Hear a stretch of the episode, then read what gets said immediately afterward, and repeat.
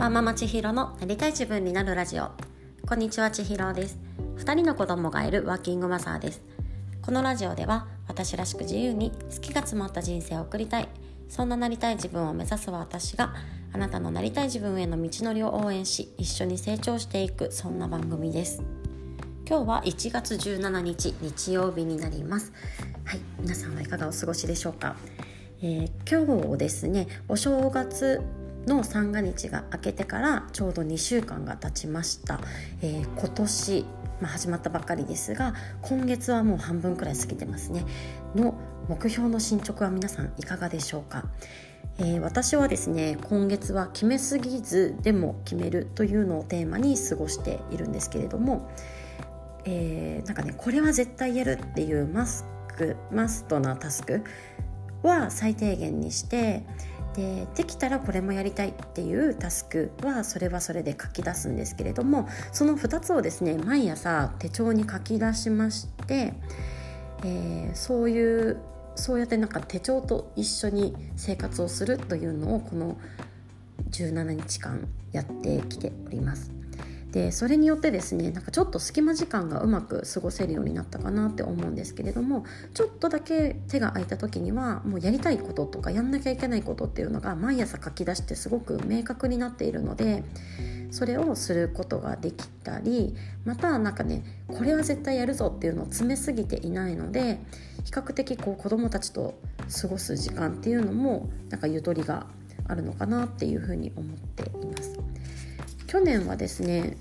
だいたいこう読書が平均して月3冊くらいしか読めていなかったんですよね。で特にこのやりたいことが散らかっていた年末11月頃は本当1冊くらいしか読めてなくて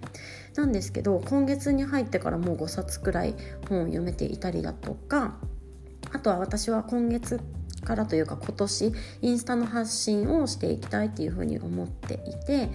で大体週3回くらい投稿したいなっていうそんなペースで進めているんですけれどもそれに関しても予定通りこの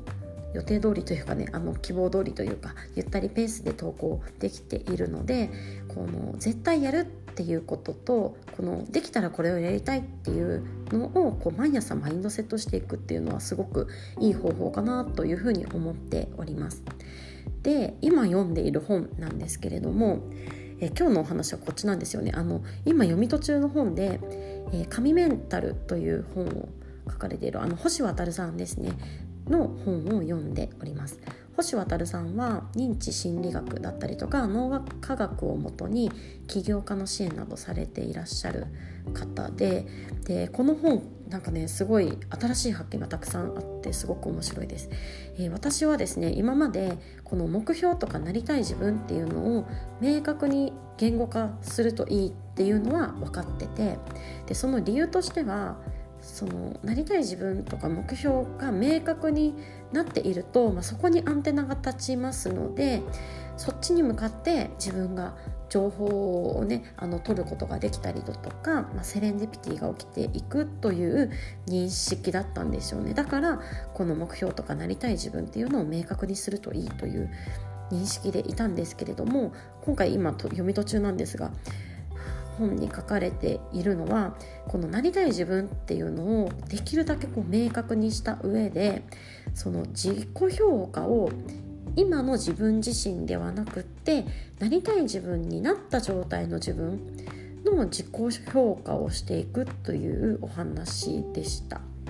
でそうすることでもう脳がそうなった自分っていう風になんかいろんなブロックが外れてそこにもう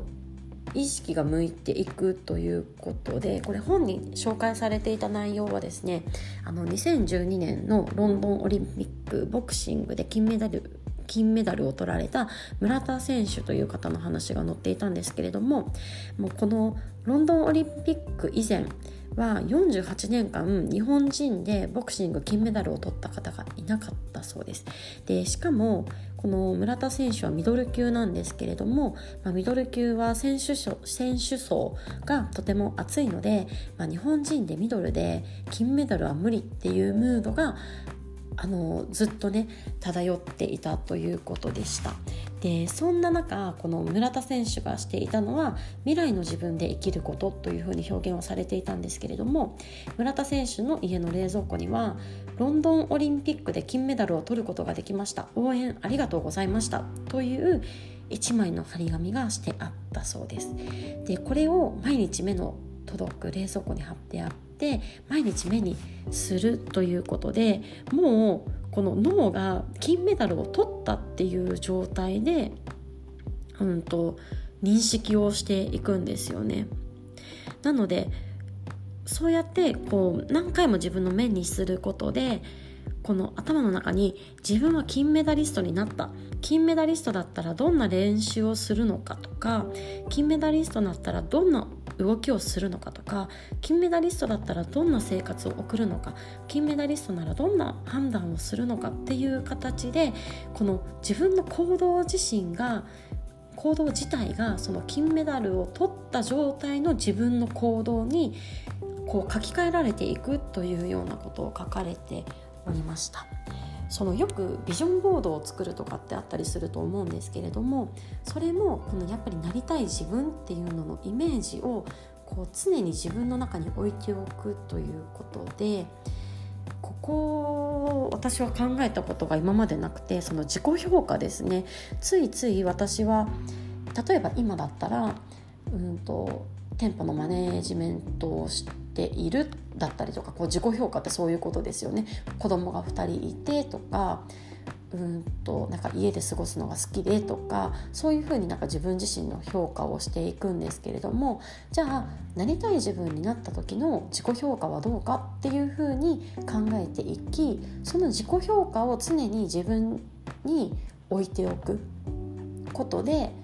うんと、自分自身の行動がどんどんどんどん書き換えられていきそのなりたい自分になった先の自分の行動に変わっていくということだったんですよね。で今日ですねたまたまツイッターで流れてきた漫画であのうつ病の方がうつ病を治していくようなストーリー、まあ、すっごい簡単にな言ったらそうなんですけどの、えー、お話が流れてきたんですけれどもでその方もなんか認知行動療法だったりとか、まあ、催眠療法だったりとか、まあ、NLP だったりとかなんかそういうことを学びながらなんか、ね、自分の価値観がこうどんどん変わっていったりだとかその自分がこのうつ病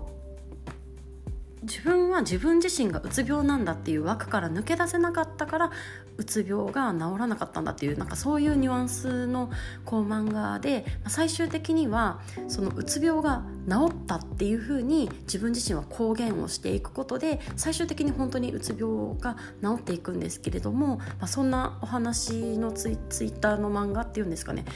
をたまたま今日読んでいたので特にねこうなんか脳科学の世界だったりとか、まあ、認知行動療法だったりとかそういう心理学的なものって本当に面白いなっていうのを思いながらこの「神メンタル」の本と、ね、その内容がちょっとリンクしたので今日はこのお話をさせていただきました。